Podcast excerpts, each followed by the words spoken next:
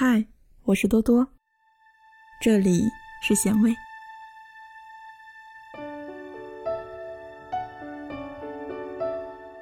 二零一七年，丧文化如潮水般涌入大众的认知辖区，但我很想知道的是，究竟如何理解和使用丧，才不至于真的让自己的生活一路丧到底？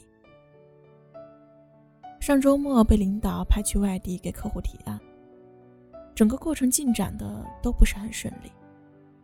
在回来的路上，用手机发了一条“世上无难事，只要肯放弃”的朋友圈，然后就睡了。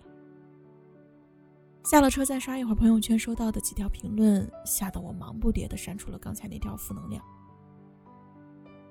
明年高考的表妹第一个留言说：“真理，反正不管我怎么刷题都学不会。”一个毕业后没有找到工作、至今待业在家的大学同学说：“看到你这么丧，我也就放心了。”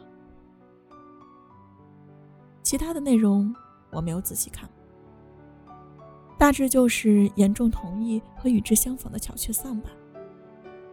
结果我没有躲过大姨的兴师问罪，也没有逃得过同窗的八卦式的慰问。回过头来想一想。我经历的是方案改了一万遍，客户最终还是敲了第一板，却被表妹理会成了反正也不会成功，所以不需要努力，甚至给了连一步都未曾迈出的人些许宽容。难道真的是成年人没有丧的权利吗？后来我反复想了想。大概问题出现在我不恰当的场合，以错误的方式将它表达了出来。其实这个世界有时候挺残酷的，它甚至不允许你在失落的时候缩起来做一次鸵鸟。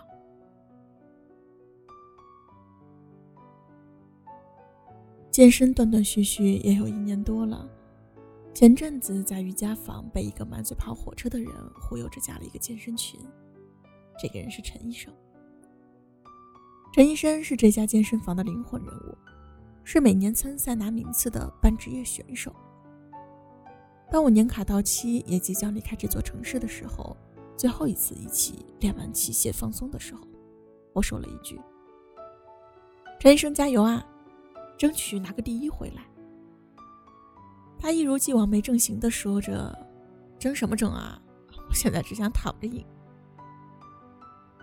回想起来。我只要在朋友圈发点表决心的鸡汤，他就会调侃我是不是入了什么邪教。一个成果丰硕的人，却从不晒肌肉和汗水，反而天天把江湖险恶不行就撤挂在嘴边。偶尔发个小视频，还都是朋友训练过程。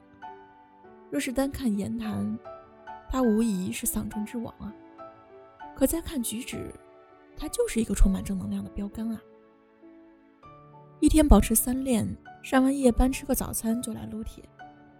那天我们亲眼看见他自己把练器材时脱臼的小拇指给接了回去。晚上包着纱布继续来练。我好奇地问身边的朋友：“这么勤奋的一个人，为什么天天要传播丧文化？”朋友告诉我说：“像他这种努力又自律的人。”根本不需要用鸡汤来激励和鼓吹自己，因为他的厉害是大家有目共睹的。至于丧，大概只是一种自我嘲讽和调侃吧。毕竟时刻保持着激情澎湃太累了，生活本身也已经够辛苦了。而我在百度词条上搜索的对于丧文化的解释，不敢苟同。原话是这样的。丧文化是指一些九零后的年轻人，在现实生活中失去目标和希望，陷入颓废和绝望的泥沼而难以自拔的活着。